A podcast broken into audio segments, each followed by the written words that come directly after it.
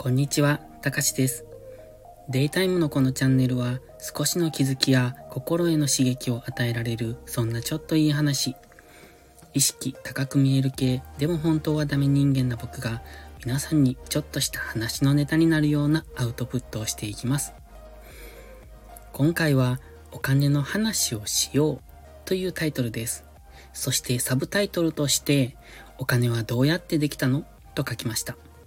つまり、お金の、うん、成り立ちというんですかね。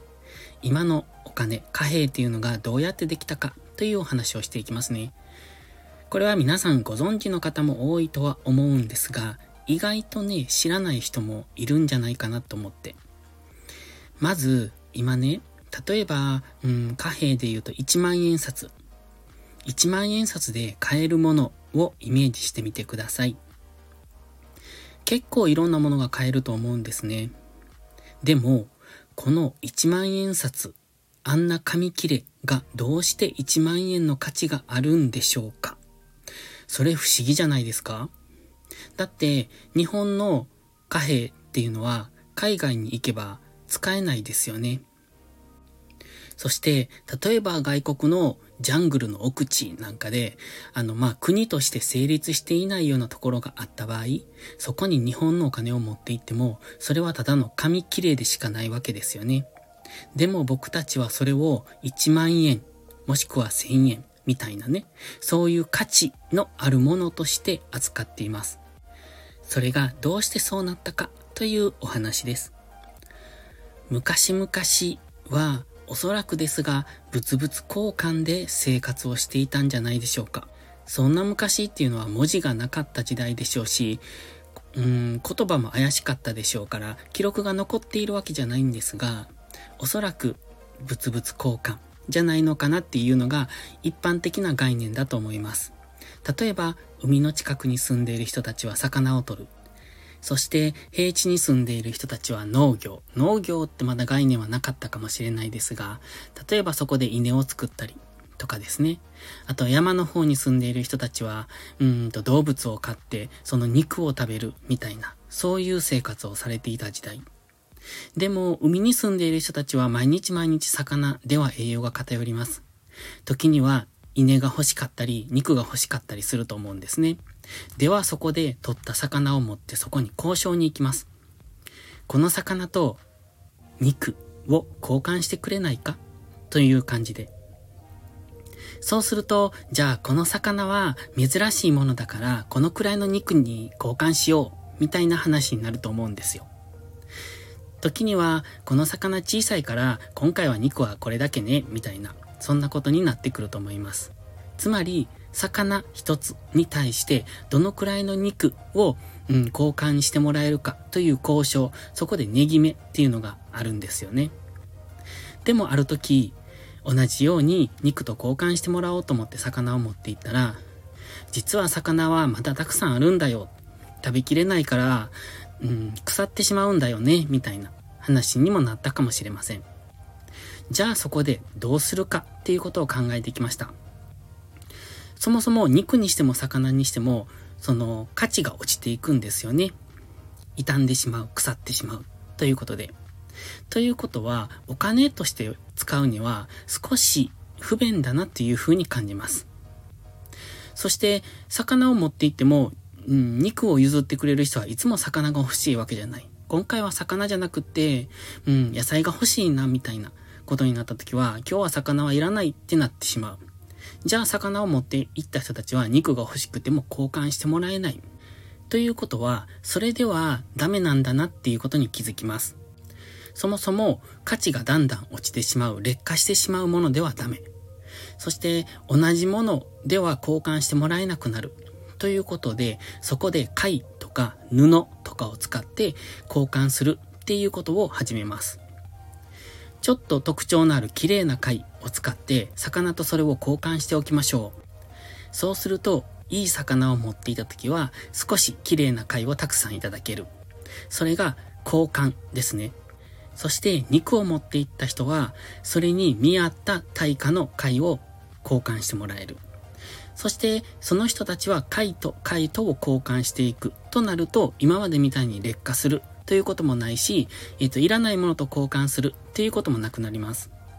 ただ、ここで問題が出てきました。貝だったら、うーんと、海辺に行けば、それが取れるんですよね。確かに綺麗な珍しい貝だったかもしれませんが、探せばそれは出てくる。ということで、それではダメだなと。希少性がないからいけないなということになってきます。そこで出てきたのが金とか銀、ゴールドやシルバーですね。これは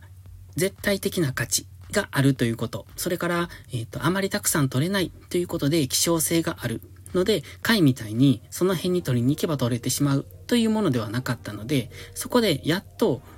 お金みたいな価値が出てきました。で、人々は今までの貝に代わってゴールド、金ですね。これを交換するようになってきました。野菜を買いたいときは、その野菜に見合った量のゴールドを渡す。同じように服を買いたいときは服に見合った量のゴールドを渡す。という具合に、今までの貝に代わって金が流通するようになった。ただ、ここで問題が出てきます。大きな買い物、例えば家みたいなものを買いたいなっていう時は大量のゴールドを持っていかないといけない。そしてゴールドっていうのはかなり重いんですね。なのでそれを持ち運ぶことが不便に感じてしまった。で、ここでどうしたか。そこで現れたのは金を加工する人たちだったと思うんですが、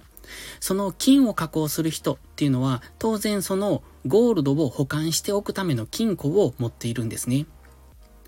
で、そこに預けるということを考えました。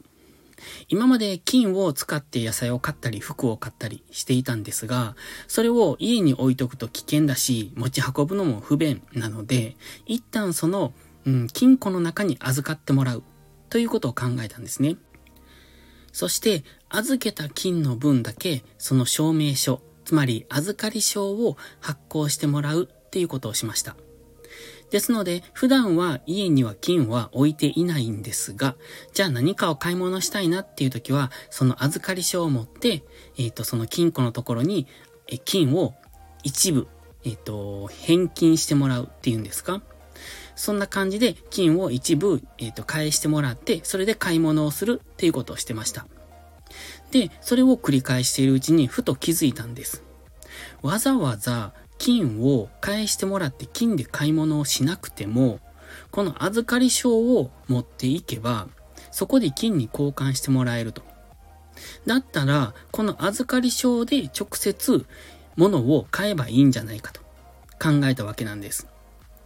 これが貨幣の始まりです。つまり、預かり書を金には交換できるんですが、金に交換しないで、その預かり書という紙を使って、それで買い物をする。で、買い物、例えば、えっ、ー、と、八百屋さんに行って買い物をした場合、預かり書で野菜を買います。八百屋さんは預かり書をもらって、その代わりに野菜を渡します。で、また八百屋さんはその預かり書を使って肉を買いに行きます。で、肉屋さんは預かり書を預かって代わりに肉を渡します。もし肉屋さんがそれを金に変えたいと思えば、その預かり証をまた金庫に持っていけば、そこで金に交換してもらえるという仕組みなんですね。つまり、この預かり書が今の貨幣の元になっているんですが、この預かり証とはどうやっって存在しているのかと考えると、これは信用で成り立ってます。つまり、裏には金という信用があるんですね。この預かり証を持っていけば、金という価値のあるものに変えてもらえると考えられるから、だからみんなはその預かり証が金と同じ価値を持つ神だというふうに信用で成り立っている。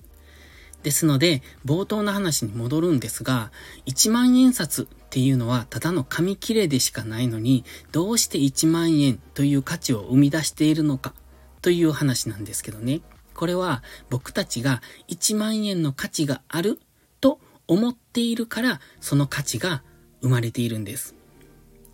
例えば、日本国民全員がそれには1万円の価値がないというふうに思ってしまえば、それはただの紙切れになってしまうということなんですね。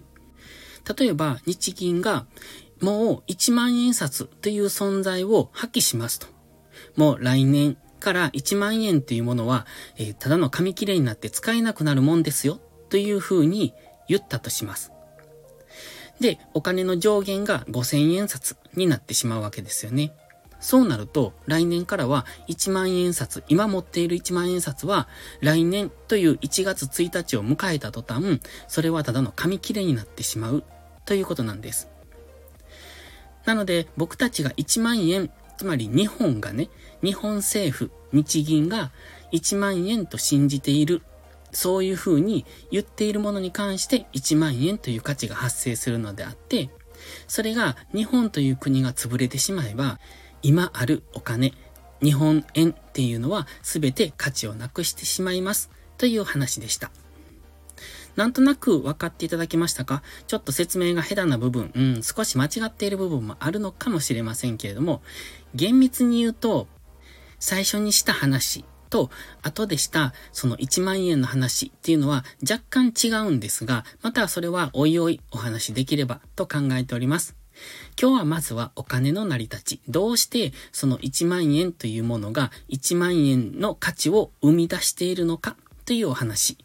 をご理解いただければそれで結構です。それではまた次回の配信でお会いしましょう。たかしでした。バイバイ。